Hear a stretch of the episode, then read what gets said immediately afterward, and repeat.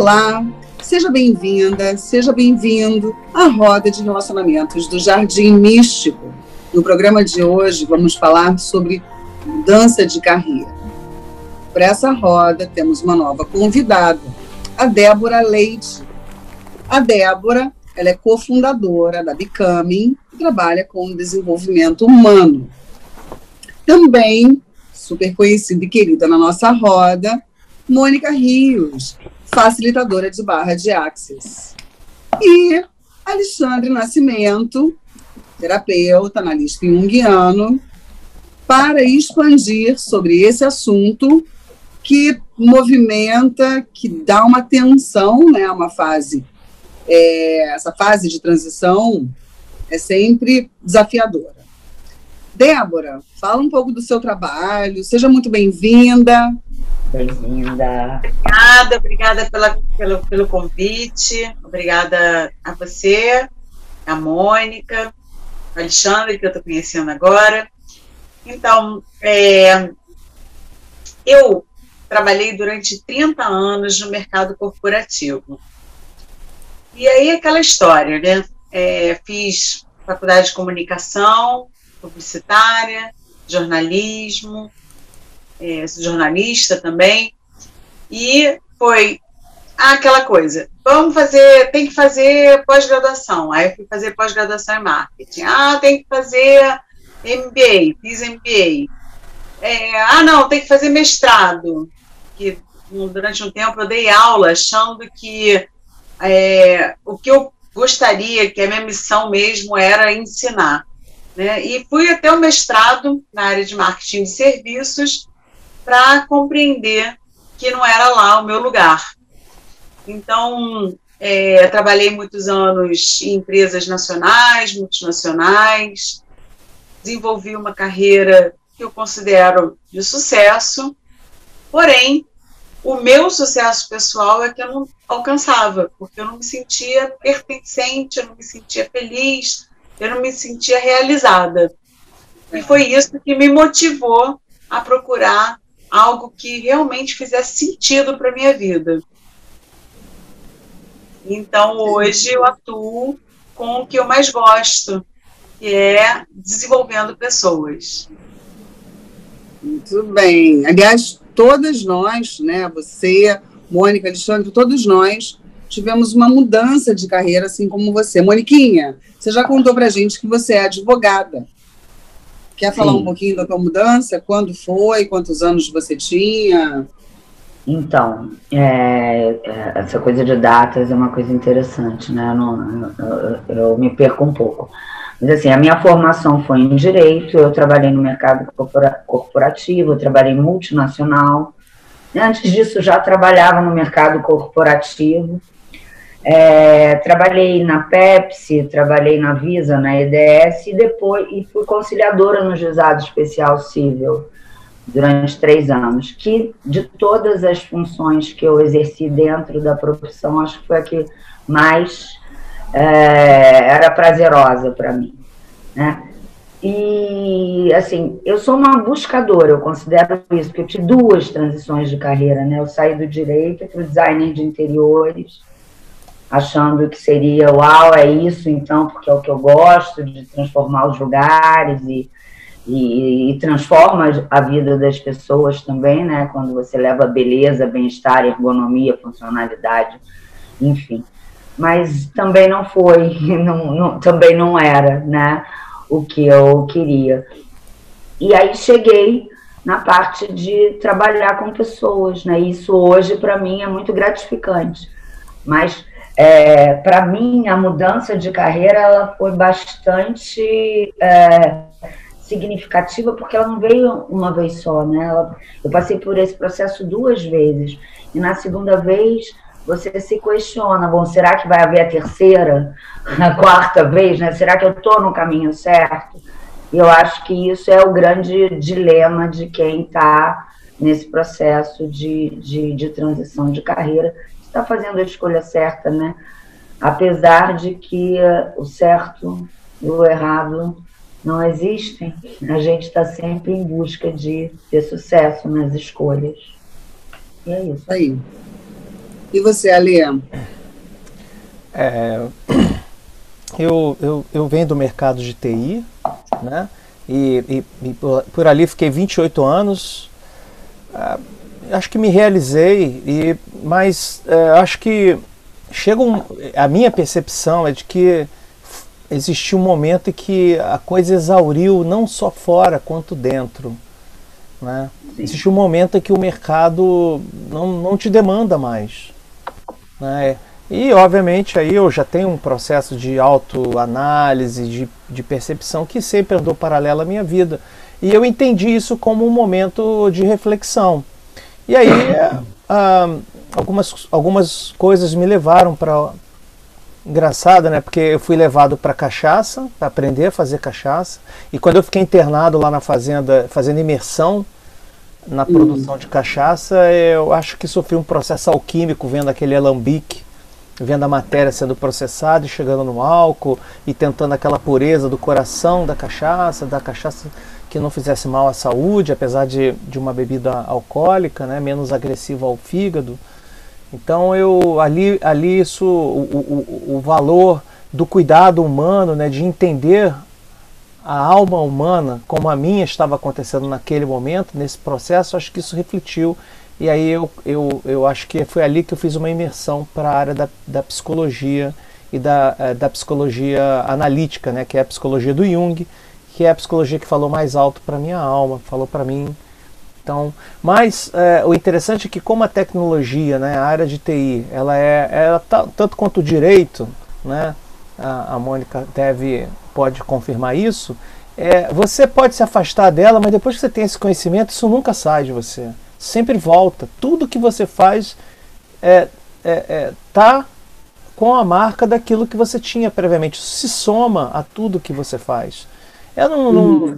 é num conselho que você dá de, de, de melhor programa, melhor computador. Né? Então, não é, uma, não é exatamente a, a, a, é uma mudança de foco de carreira, né? quando a gente pensa em carreira do mercado corporativo, mas ao mesmo tempo é, é, é, a completude do teu ser se realizando no mundo. É por aí que eu penso e, e, e, é assim que eu vivo a minha mudança de carreira. Mas eu confesso que no início dá, dá um medo sim, dá vários sentimentos. Dá medo, dá, dá, dá distanciamento, você sente que será que é, será que não é? Mas se você persiste a essas tendências de, de, de desistência, né? se você persistir, do outro lado você sai melhor e aí o mundo parece co corresponder a essa mudança e a roda vai girando a seu favor. Faz sentido. Eu também mudei de carreira, eu sou formada em. Mas comigo, sou formada em comunicação social, eu sou publicitária, também sou formada pela faixa dela. Uhum. Tem maior orgulho. A Moniquinha também fez faixa, não fez? Não. Fez? Não, não fiz faixa, mas é, eu ia, frequentava bastante a faixa, mas não fiz faixa. É, não, você fez direito. Você fez a Santa Úrsula? Fiz Santa Úrsula. É, exatamente. Então a gente era ali daquela redondeza da, da Farane e tal. É, eu também mudei de carreira, eu fiz comunicação social, sou formada em publicidade e, e naturalmente eu fui para a área de produção, que era a área do meu interesse, e passei é, trabalhando nessa área dos 18, porque eu, eu, entrei na faculdade, na primeira oportunidade que eu tive, eu já estava estagiando, muito nova, e aí, quando eu me. Eu, é, formei e trabalhei e tal, mas aos 17 anos, quando eu conheci a astrologia, de fato, já gostava de astrologia, já gostava dos signos. Eu tinha uma rotina para estudar em casa, estudava os signos da minha família, de todo mundo. E eu descobri que em Laranjeiras tinha um curso chamado Astrociência. E eu nunca vou esquecer, né, que eu cheguei em casa muito empolgada e disse para o meu pai que queria fazer esse curso profissionalizante de astrologia, são quatro anos. Ele disse: não, faz sentido, você não vai botar um turbante na cabeça. E aí eu Falei, cara, e agora? Aí eu estava em dúvida se eu ia fazer engenharia de alimentos, engenharia química, física, astronomia, e fui parar em comunicação social. Olha que loucura, né? Eu não sabia. Economia doméstica. Eu tinha aquela apostila do estudante, até economia doméstica, doméstica na rural. falou meu coração. E aí eu me formei e trabalhei, né? E eu, e eu estudava astrologia, tinha aula particular, inclusive com um maçom, que também era tarólogo, que jogava Crowley, e que me ensinou a fazer mapa. Então eu tive muita informação durante seis anos em aulas particulares, sabe? E no meu estudo. E isso salvou a minha vida. Eu tive aula com, com Cleiton Fábio Oliveira. Tive duas tentativas. Em 2003, a segunda tentativa em 2006, mas nas duas eu voltei a trabalhar com produção e assistência de direção. E eu fechei o ciclo em 2014. Eu me lembro exatamente da minha última produção, quer dizer, ainda fiz mais um longo em 2015, mas a, a última produção que eu disse, que eu, que eu, que eu desci do avião e eu, e eu, eu tinha entendido ali, acabou, eu não faço mais audiovisual. Eu ainda fiz um longa depois em 2015, mas foi muito difícil para mim. A, a, a minha decisão era firme, mas a dificuldade que eu atravessei foram dois anos até eu ajustar o meu trabalho. E uh, hoje, estudando para o programa, é, existe um trânsito na astrologia que se chama oposição de Urano, é um trânsito geracional, todos nós passamos entre 41, 40, entre 40 e, e 43 anos, mais ou menos, uma, um trânsito que acontece na faixa dos 41 anos, que ele é um trânsito de rupturas. E todo trânsito de Urano, ele, é, ele fala sobre o inesperado. Então você pode sofrer ou você pode desapegar e se entregar. E eu mudei, de fato, num trânsito de Urano, numa oposição. É, eu tenho Urano na casa 6, na casa do trabalho, e era uma oposição exata, essa, assim, precisa. Foi quando eu dei o meu basta. Para mim não foi tão simples assim, porque para mim a transição do direito foi uma decepção com o direito. Né? Eu, eu estudei direito para ajudar as pessoas. E aí eu fui trabalhar numa multinacional, essa foi a gota d'água para mim. É, e eu ganhei um processo, uma ação contra uma escola pública.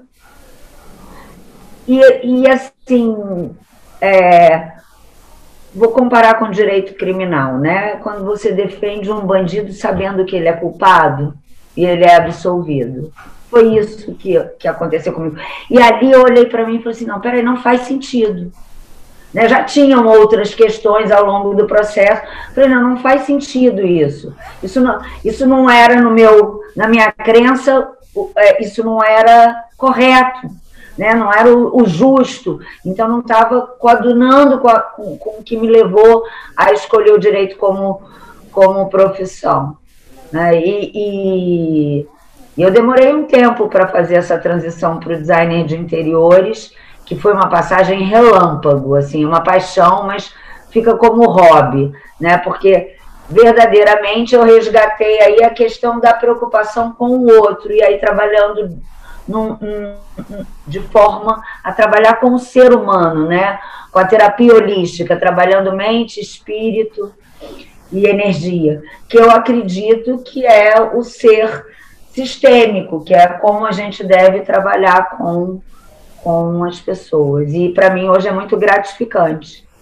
Quando eu fiz a transição de carreira, quando eu falei eu não quero mais o audiovisual, o que aconteceu comigo, que é o que eu vejo também acontecendo com outras pessoas. Primeiro, eu não me via mais trabalhando nessa área. Depois, eu sabia que eu queria trabalhar com astrologia. Eu sabia o que eu queria, eu, sabia o que eu queria.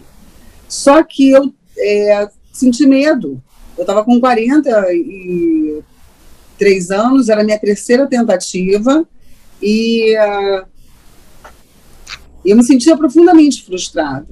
Durante dois anos, enquanto eu construía a minha, os meus, a, a relação que eu tenho com os meus clientes, enquanto eu construía a minha história, é, eu tinha muito medo de não conseguir honrar os meus compromissos. Eu vivia super, é, eu vivia com medo. Tenho percebido que tem muitas pessoas é, sentindo um chamado, principalmente muitas pessoas mudando para a área é, de, de, de terapias. Porque eu, eu entendi, eu achei bonita essa explicação que o Alexandre trouxe, é, desse momento mais introspectivo, da maturidade.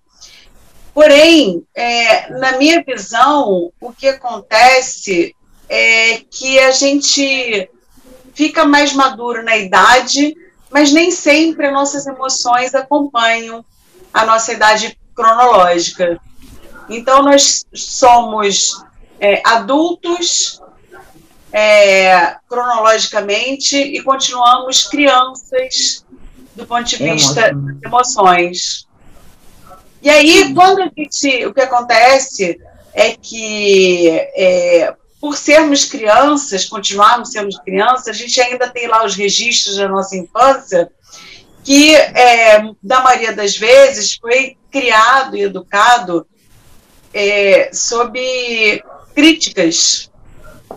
E olhando você como uma, uma pessoa que muito mais incapaz do que capaz. Por quê? Porque você tinha que seguir certos, certos caminhos, entrar dentro de caixinhas, ou seja, corresponder a certas expectativas que não eram suas, mas que você não tinha noção que não eram suas que você achava que eram normais, que era assim mesmo, que tinha que agradar o pai, que tinha que fazer o que a mãe queria, não entrando no julgamento de pai e mãe, não é isso. Mas a ideia é que a gente vai crescendo, a gente ia crescendo, principalmente a educação é, para gente que tem entre 40 e 50 anos, eu tenho 52, a gente vai crescendo é, sob críticas e sob é, exigências de comportamentos que não deixavam ser o que a gente era realmente. Meu pai dizia muito assim: uma moça não ri desse jeito, uma moça não senta desse jeito. Quer dizer, tudo, eu, eu sentava errado, eu via errado, né? Então, tinham é, coisas que eu fazia que ele falava: desse jeito você não vai arranjar ninguém para casar. Quer dizer, tinha, eu falava: não quero casar. Aí minha mãe falava: você vai ter filhos piores do que você, porque eu era super levada. Então eu falava: também não quero ter filhos. Então, é, assim, a gente vai crescendo sem a gente se olhar. Na verdade, a lacuna é a gente não se olhar, a gente não dedicar um tempo para se conhecer, para não dedicar um tempo para olhar para aquilo que a gente tem de potência e não para aquilo que está faltando ou que a gente não está atingindo, que a gente não está é, correspondendo. Porque é então, isso que vai Débora, acontecer. desculpa, mas assim, é, essa é uma visão lá. É, antes de William James falavam disso, né? Eles tentavam encontrar uma teoria que abarcasse o todo da psique humana. E eu estou falando isso dos inícios de 1800, quando a psicologia começou a ser debatida nos Estados Unidos. É, mas William James veio como um dos pais da psicologia e ele, ele é o início que começa a falar que existem os tipos introvertidos e extrovertidos, que mais tarde o Jung vai ampliar para quatro tipos e aí a coisa vai se evoluir, evoluindo, que é uma psicologia mais usada para RHs. As pessoas usam erroneamente o Jung para classificar as pessoas, enquanto os tipos é mais uma ferramenta para o o psicoterapeuta poder ajudar a pessoa no processo de individuação, mas as pessoas usaram como ferramenta de avaliação de personalidade. O Jung foi contra isso até a morte dele, falando que não era assim que se usava. Mas é, isso que você relatou parece ser um, um, pequeno recorte de um tipo de pessoa que se submete ao que o pai está falando. Porque eu cresci altamente rebelde, não me submetia a nada do que meus pais disseram, disseram. E, por exemplo, eu não me encaixo em praticamente nada do que você falou sobre crenças limitantes desse sentido. Outras sim, mas não nessas que você desenhou. Porque existem pessoas que se encaixam nisso e tem outras que não. Eu vejo tá. sim, isso que você fala é uma verdade. Existem pessoas que sim têm algumas crenças que são limitantes que podem estar fundamentadas ou não no pai, nos pais, na criação dos pais. Mas quando ela fica adulta, se desenvolve uma capacidade crítica que não tem nada a ver com a maturidade emocional que você relatou muito bem, que a gente fala todo o programa, eu sou o cara que levanta a bandeira e digo, nós ficamos maduros, Monique já sabe, eu falo isso sempre. Nós amadurecemos na idade, mas não na emoção. Nós não temos uma escola emocional como há uma escola é, racional que te ensina para trabalhar, para encaixar um lugar no mundo. Mas a emoção não. Mas essa emoção esse sentimento, melhor dizendo, que nós não temos a maturidade, ele, ele vai aparecer muito mais como é, um fator da afetividade do que propriamente no fator decisivo para a escolha da mudança de carreira. Por exemplo, como se lida com medo? Não há escola que te ensine a lidar com medo. Talvez o coach ensine. Não há escola então, que ensine eu, queria, eu, queria fazer só fazer um, eu, só, eu só queria dar um eu queria que alguém depois falasse sobre crenças limitantes. Porque a gente conversa sobre crenças, mas quem está ouvindo deve estar tá pensando quais são as crenças limitantes, né? Então, posso eu falar consigo. agora. É, o, o, que eu, o que eu percebo. Um Mônica, só para eu fechar aqui com, com, com o Alexandre. Alexandre, claro, eu não sou portadora da verdade universal, de jeito nenhum. O que eu relatei aqui é que é, muitas vezes, em, em atendimentos é, individuais, as pessoas chegam com muitas, muitas vezes, mas muitas mesmo. Eu, posso, eu não posso dizer 100% porque eu não quero é, ser, é, errar, né? mas é, 90% as pessoas chegam com é, essas questões das crenças oriundas do seio familiar, da religião, da escola, ou seja, daquelas pessoas que tiveram ascendência sobre elas, não exatamente sobre, dos pais. É, e aí eu também eu, eu também fui super rebelde e até o ponto em que a minha rebeldia se mostrou é, muito mais limitante do que eu achava que era. Mas uhum. esse é uhum. outro papo. Mas, enfim, o que eu tenho visto em atendimento é exatamente que as, as crenças limitantes vêm muito da questão da relação com os pais. E não porque os pais são maus, ou não sabem educar, ou não amam seus filhos. Não, porque eles repetem aquilo que eles aprenderam. E se nós hoje é, percebemos limitações, imagine a 40, a, lá, 60, 70, 80 anos atrás, né? Não podia uhum. separar, a mulher não podia trabalhar, enfim, a gente era, a gente não podia um monte de coisas. E isso até falando do ponto de vista da mulher. Então a gente cresceu sobre muitas limitações e isso se reflete sim é, para mim, né, lógico, no meu ponto de vista, e é, cada um tem o seu, mas o que eu vejo na minha experiência é que vai se refletir ao longo da vida, não só na escolha da, da profissão, na transição de carreira, como na escolha dos relacionamentos também. É isso, só queria fechar um pouco a ideia. Mônica, obrigada. Eu queria trazer três coisas aqui, uh, assim, que me chamaram a atenção.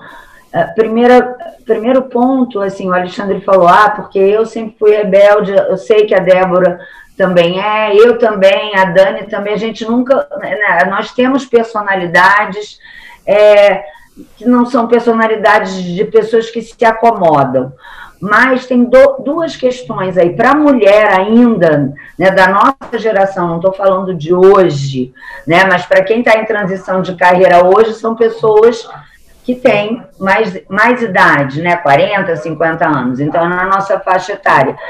Essas pessoas, é, é, é, elas vieram sim de uma crença limitante, que para a mulher é diferente do homem. Para o homem era mais permitido arriscar, é, experimentar coisas novas. E, e, a carga em cima da mulher sempre foi é, mais opressora, digamos assim.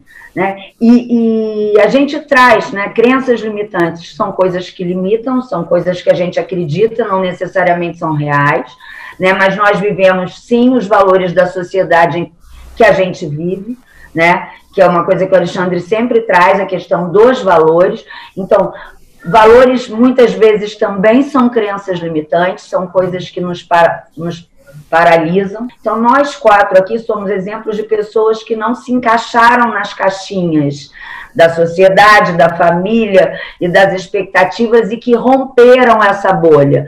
Ao tem muitas pessoas que não conseguem. Né? Tem muitas pessoas que vão aí viver, como o Alexandre falou, infelizes, do princípio ao fim, ao fim cumprindo aquele, aquele papel que foi criado para eles, ou que eles escolheram aceitar e se submeter, né? E como a gente não trabalha aqui com julgamento, né, com acolhimento, né, desde o Jung até a constelação, astrologia e Access Consciousness, é o acolhimento, né? A gente olhar para e como a gente pode auxiliar as pessoas a passarem por isso, que é um processo que pode ser leve, fácil, divertido, mas pode ser pesado, sofrido e carregado de emoções e sentimentos que, que, que, vão até fazer com que ele se estenda aí, ou que a pessoa não alcance, né? Como nós, nós somos afortunados, né? Que é a carreira que chega ao fim, né? Às vezes você tem que aceitar que você não se atualizou o suficiente para acompanhar a mudança do mercado, né? Às vezes você simplesmente entende que exauriu, você não vai mais ser contratado. Simples. O seu currículo não é suficiente. Você tem que ter esse reconhecimento e, obviamente, tem vários consultores que vão te apresentar isso e vão tentar te indicar melhorias de outras formas. Mas quando você chega nesse ponto e você não conseguiu antenar-se antes do mercado fechar a porta para você, talvez esse seja um sinal de que você, dentro de você, já não queria mais continuar nesse mercado.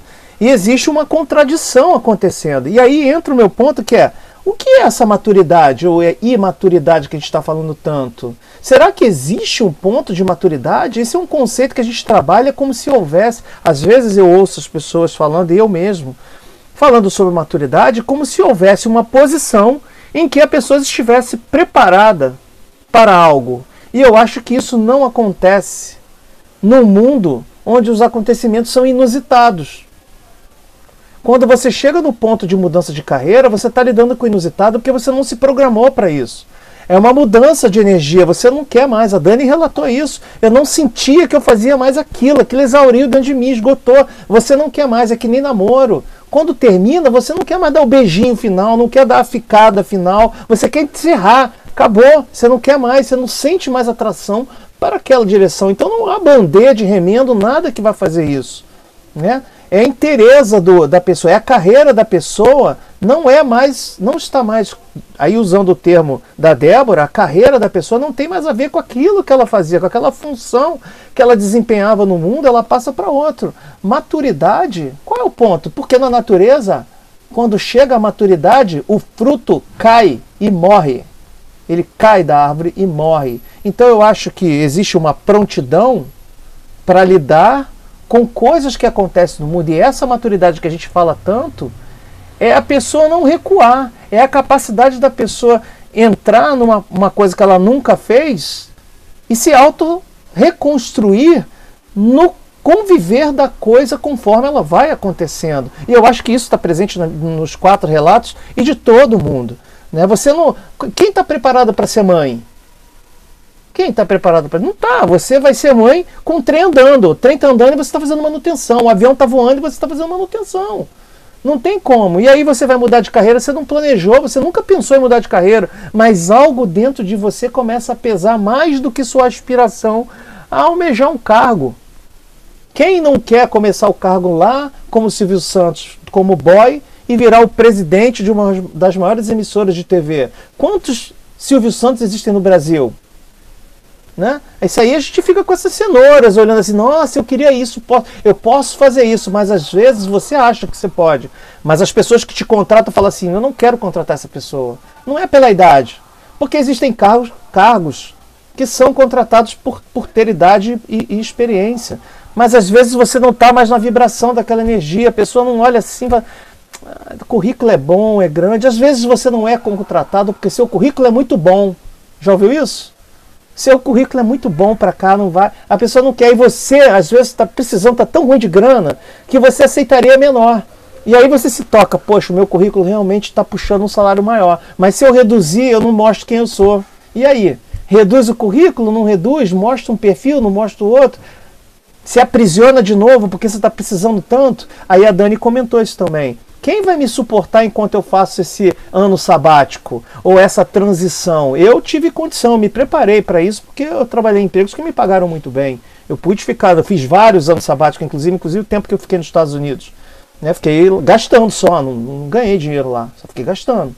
Né? E aqui, aqui também é parte da cachaça. Então eu tive um suporte para isso. Mas quem não tem, como que faz isso? É muito difícil mesmo, é difícil. Não tem, não tem. Você vai virar para uma pessoa que está na dificuldade de pagar a luz de casa e não poder mais ligar a internet. Você não vai conseguir virar para ela e falar, não, isso é uma crença limitante. E eu não estou falando isso como uma crítica ao que a Débora falou, não. É porque às vezes o termo crença limitante é muito usado de uma maneira muito de, de prateleira. Ah, é assim, resolve. Não, não é. Ela sabe que não é. Depois eu tenho certeza que ela vai reajustar o tema melhor para uma melhor elucidação. Mas não é assim. Principalmente pelo motivo que a Mônica falou, o sentimento. Você Alexandre. quer, mas o sentimento te aprisiona. Agora, mudar de carreira mudar de carreira, você tem que ter um encontro é, com a sua essência e com total honestidade para conseguir fechar um capítulo e entrar no outro com consciência, sabendo que você vai começar tudo de novo e que existe uma crença também social que 40 anos é velho, 50 anos é velho e não é. Pelo contrário, são as pessoas mais experientes, é muito... mais sábias. É muito Quando... incrível isso, é muito incrível isso, porque na verdade essa crença, você vê como que são a, a, como é a questão das crenças, crenças limitantes, né? É, a, é, acho que uns 70 anos atrás, sei lá, na idade da minha avó, minha avó tem 96, é, talvez uns 70 anos atrás, 40 anos, realmente já era muito velho. 50 anos já era muito velho. Só que hoje, a gente olha uma pessoa de 50, de 40 anos, a gente vê quanta vida tem ali. E tem cientista falando que a gente vai viver até 100, 150 anos com as tecnologias que estão chegando por aí, dos nossos amigos benevolentes é, que estão chegando com tecnologia. Então, tudo está mudando. A questão que é, a gente vê muito essa demanda de, de mudança de carreira, porque, na verdade, a gente está no meio de uma transição planetária, onde muitas, muitos conceitos estão vindo abaixo. A gente está vivendo um novo paradigma, muitas coisas vão cair por terra. E as pessoas estão se sentindo perdidas exatamente por isso, porque se você não está acompanhando de alguma forma essa mudança que está acontecendo, você perde o bonde. E aí você adoece também por causa disso. Porque você se sente perdida. Afinal, quem sou eu? O que eu estou fazendo aqui?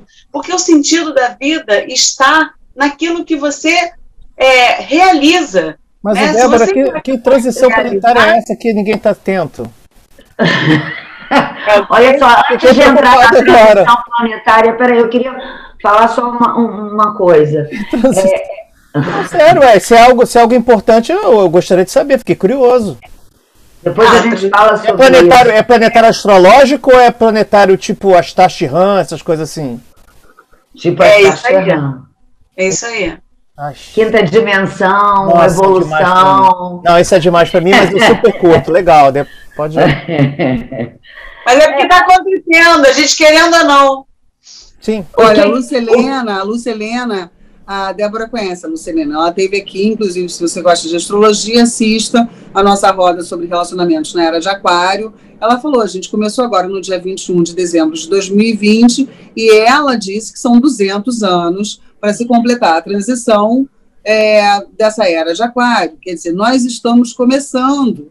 E, e, e essa, essa, essa consciência, essa, essa necessidade de encontrar caminhos é, mais é, cooperativos e racionais é, já existe há algum tempo, né? The Woodstock está aí, as bandeiras levantando um amor, um encontro, e hoje a gente já conversa sobre economia criativa, economia intuitiva, de processos é, de, de, colaboração. É... Cura energética e várias outras coisas que trabalham com, né, de, de, de, de forma diferente. Ah, é, bem, olha, o que eu posso dizer do Teta Healing é que é, uma, é, é algo muito poderoso. Eu fiz o curso do, do módulo avançado tem duas semanas e os cursos dessas técnicas quânticas, ela, eles são muito práticos, né? Então a gente se trata muito. E eu tinha pânico de barata. E eu tratei esse trauma é, fazendo uma pequena regressão e identificando que esse medo nasceu quando eu me vi criança dentro do, do berço e uma barata andando em cima de mim e eu não sabia o que fazer. Ninguém me acudiu, porque ninguém viu, eu estava sozinha. E aí eu falei assim, gente, eu, todas as vezes que eu via barata na minha vida, eu berrava, urrava, não conseguia matar barata, não sei o quê. Ontem eu dei de cara com a barata e eu fui atrás da barata para matar a barata. Então, assim, foi incrível. Meu marido olhou para mim e falou assim: Ué, quantas vezes você fez isso na sua vida? Eu falei: Nenhuma, essa foi a primeira. Aí ele falou assim: Nossa, incrível. Eu falei: Isso foi o DNA avançado da Teta Healing. Então, é, isso é uma crença também que a gente tinha, que, ah, eu tenho determinadas coisas que eu acredito que é assim mesmo, não tem como mudar, ah, é, isso não se muda, isso demora muito tempo. Então, o, essas técnicas quânticas vêm para mostrar para a gente que é possível mudar, sim, rapidamente e quase que instantaneamente. São até, inclusive, tem cientistas hoje, o Joe Dispenza, que é um cara que eu uso bastante é, para estudar. Do Rio. Gente, do, quem quiser assistir Rio, um é, tem um curso dele. Eu, Netflix. Pois é, eu comprei um curso dele e fiz o curso dele todo, e ele conta sobre remissões é, espontâneas de doenças ditas incuráveis.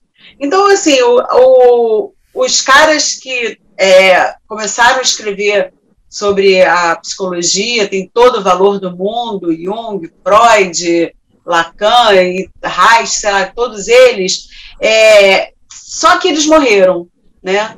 Eles morreram e tem coisas novas pintando, potentes. A criadora da, do Tata Healing está viva, Vaiana Stubble, os criadores do Access Consciousness estão aí vivos, e sobrecriando todo, o tempo todo, o Gary Douglas, o Dan Heer, e o, a constelação familiar, que é outra técnica que eu atuo também, o Bert Hellinger morreu há um ano e pouco, dois anos atrás.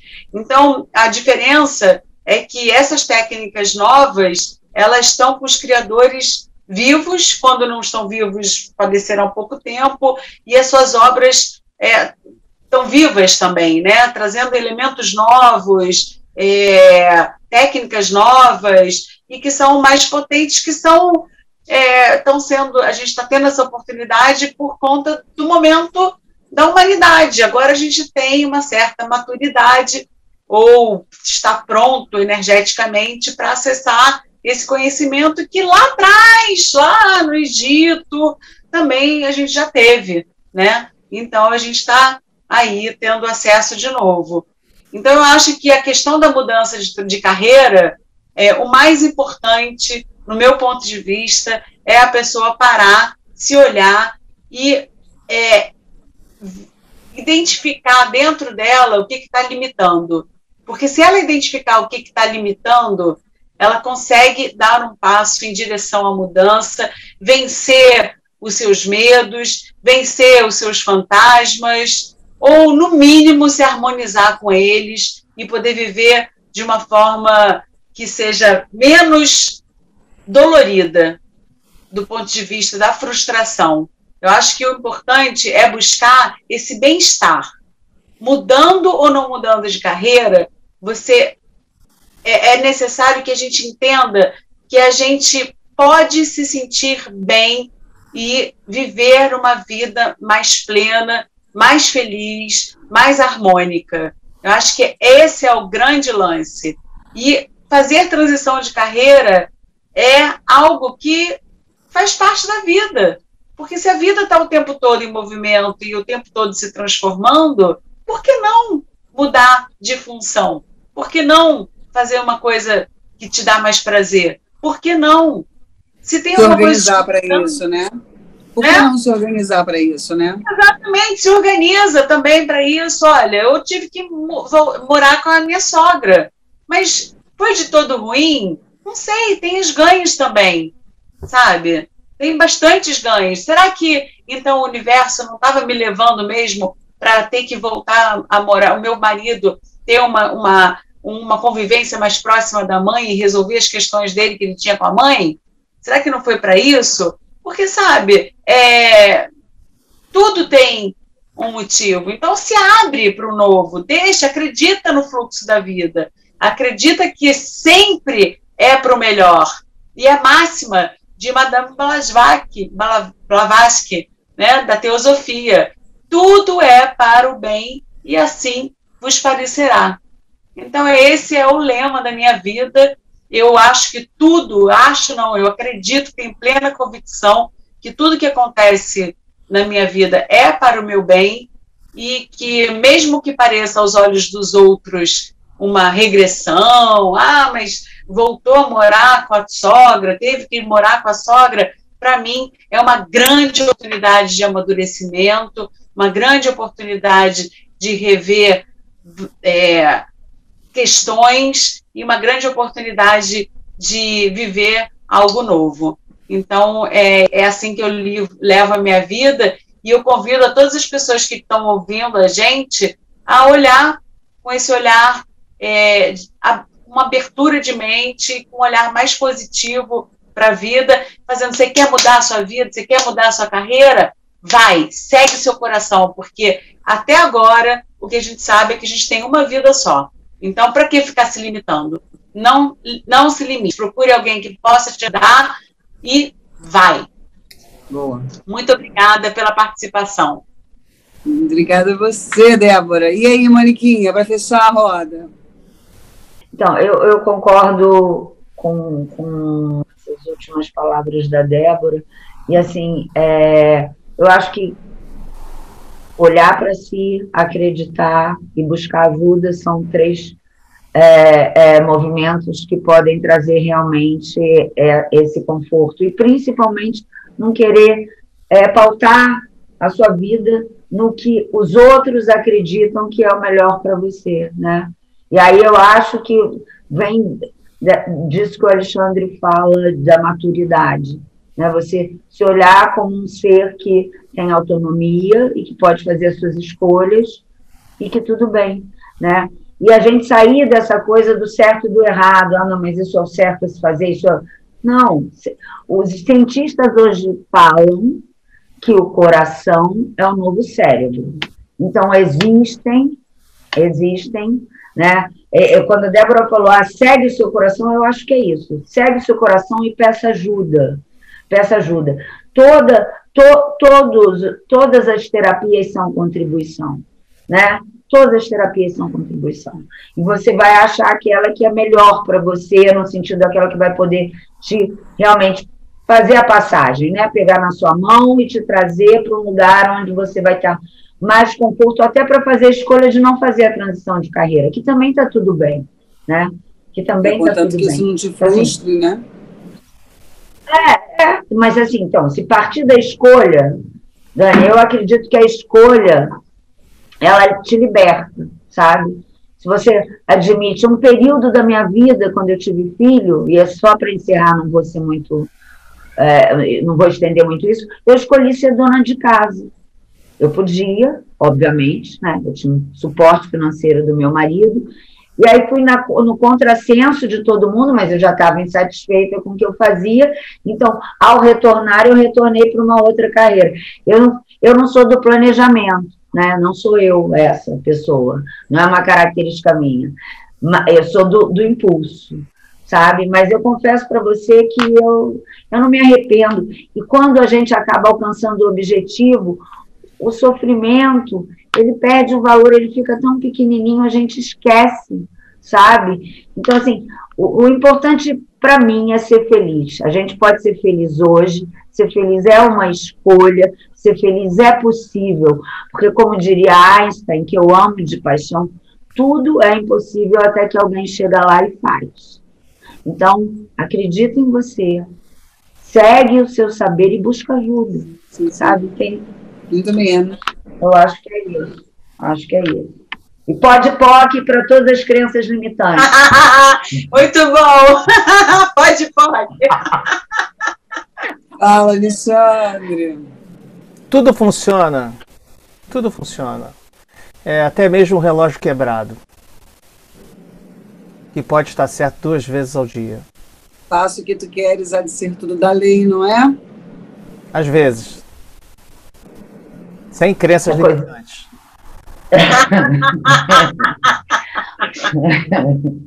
Berte. Então, eu queria dizer o seguinte: para você que está vivendo hoje um questionamento, eu espero que o programa tenha te ajudado. E eu vou dar uma dica. Se você está perdido e não, não sabe o que você vai fazer, mas não está feliz com o que você faz, procura se lembrar daquilo que você gostava de fazer na infância, na adolescência. Eu acho que essa é uma boa dica. Eu já já conversei com algumas pessoas que pensaram em mudar de carreira e na nossa anamnese, na nossa conversa, voltar lá para o passado e entender o que se gostava de brincar, o que se gostava de fazer, até essa questão de mudança de cidade também. E pelo ponto de vista da astrologia, a gente tem algumas fases, que são os trânsitos geracionais, que são bem marcantes. O retorno de Saturno, que acontece com 28, com 56 anos, essa oposição de Urano, e tem aspectos específicos que passam pelo ascendente, pelo meio do céu, ou pelo fundo do céu, enfim, que trazem uma, uma, uma outra perspectiva, uma inquietação, e isso pode fazer com que você também queira mudar. Mas como é um aspecto, ele tem um tempo determinado, então aquele processo pode durar o tempo do aspecto. O que eu quero dizer é que pode ser um dispositor da mudança, mas o que vai fazer realmente você mudar é a insatisfação, né? É a energia, é a, a consciência que o estilo de vida que você leva não dá mais.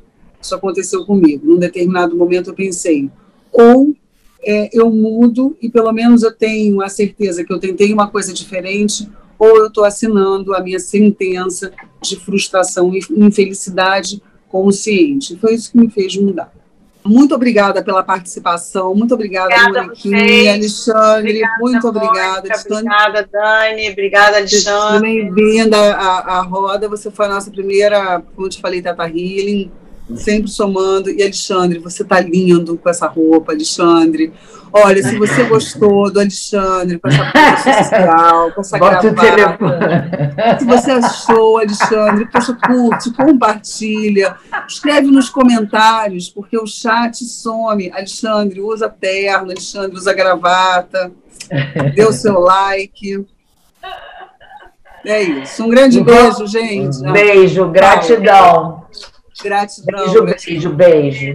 beijo.